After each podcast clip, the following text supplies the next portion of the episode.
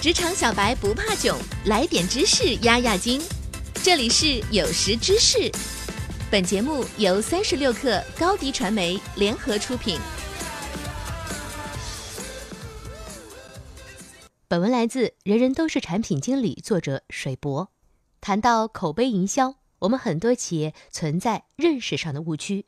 一些企业以为制造好的商品使消费者口耳相传，就是口碑营销。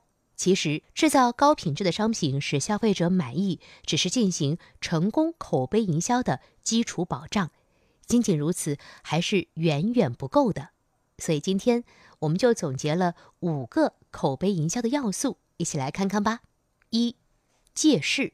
口碑营销的特点就是以小博大，在操作时要善于利用各种强大的势能来为己所用，可以借助自然规律。政策法规、突发事件，甚至是借助竞争对手的势能。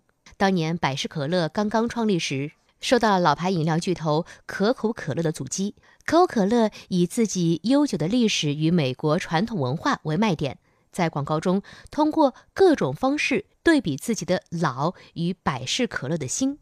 确实，这样的广告使很多消费者相信可口可乐是更正宗的可乐。当时的百事可乐作为一个初创品牌，没有那么大的实力去通过广告战来反驳或对抗可口可乐，他们就想出一个办法，借助可口可乐的新老论来树立百事可乐的品牌形象。于是，百事可乐打出了“新一代的可乐，新一代的选择”为主题的广告，主攻喜欢尝试新鲜事物的年轻人。结果，可口可乐铺天盖地的广告。反倒帮助百事可乐树立了新一代可乐的品牌形象。二，利己。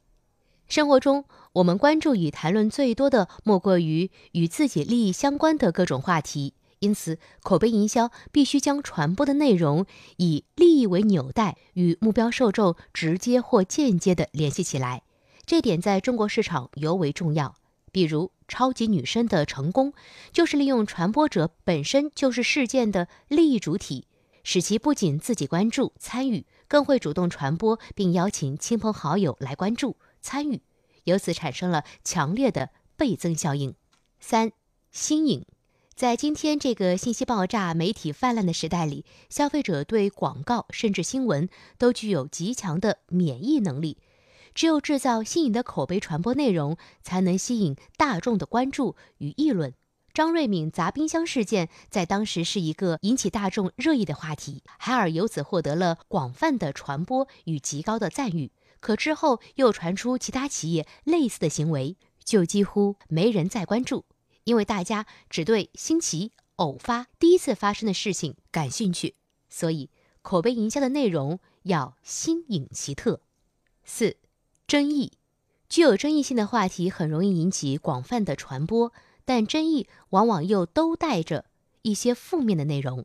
企业在口碑传播时要把握好争议的尺度，最好使争议在两个正面的意见中发展。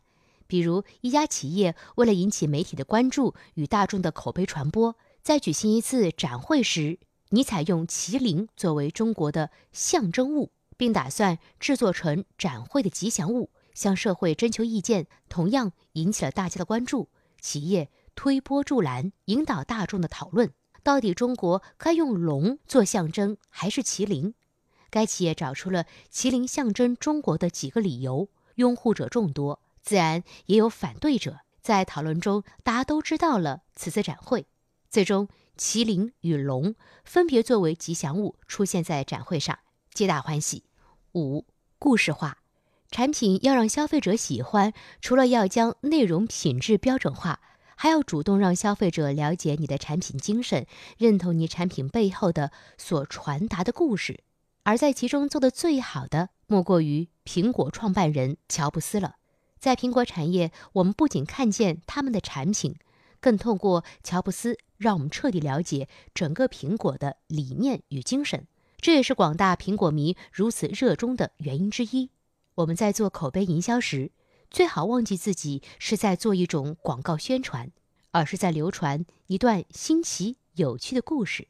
好的故事自然源远流长，而如何讲好这个故事，就要看这个故事的作者与主角的商业智慧。所以，企业在做口碑营销的时候，一定要广开思路，学会采取不同的方式去尝试全新的营销策略。很多时候，这会给你意想不到的惊喜。好了，本期节目就是这样，我们下期不见不散。下载三十六课 APP，一网打尽商业大事件与科技新鲜事儿，轻松获取新鲜谈资。快来下载吧！